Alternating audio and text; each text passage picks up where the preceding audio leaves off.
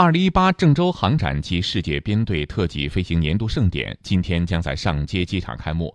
记者从上街区了解到，截至目前，已确认参展航空器二百三十三架，其中固定翼飞机、直升机一百七十四架，各类型公务机十八架，飞机型号达八十多种。二零一八郑州航展主要包括亚太通航展、通航高端论坛。中原飞行大会和世界编队特技飞行年度颁奖盛典四个板块，以及其他航空表演和系列配套活动。本届航展从展览规模、分区、参展机构、展品等方面全方位进行优化和提升，进一步提高了展览的专业化和规模化水平。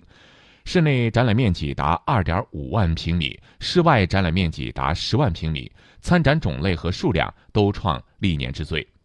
相比往届，今年表演中最大亮点是增加晚霞飞行音乐秀，打造一场极为震撼、梦幻的视听盛宴。这是在整个亚洲历史上范围内首次上演的晚霞飞行秀。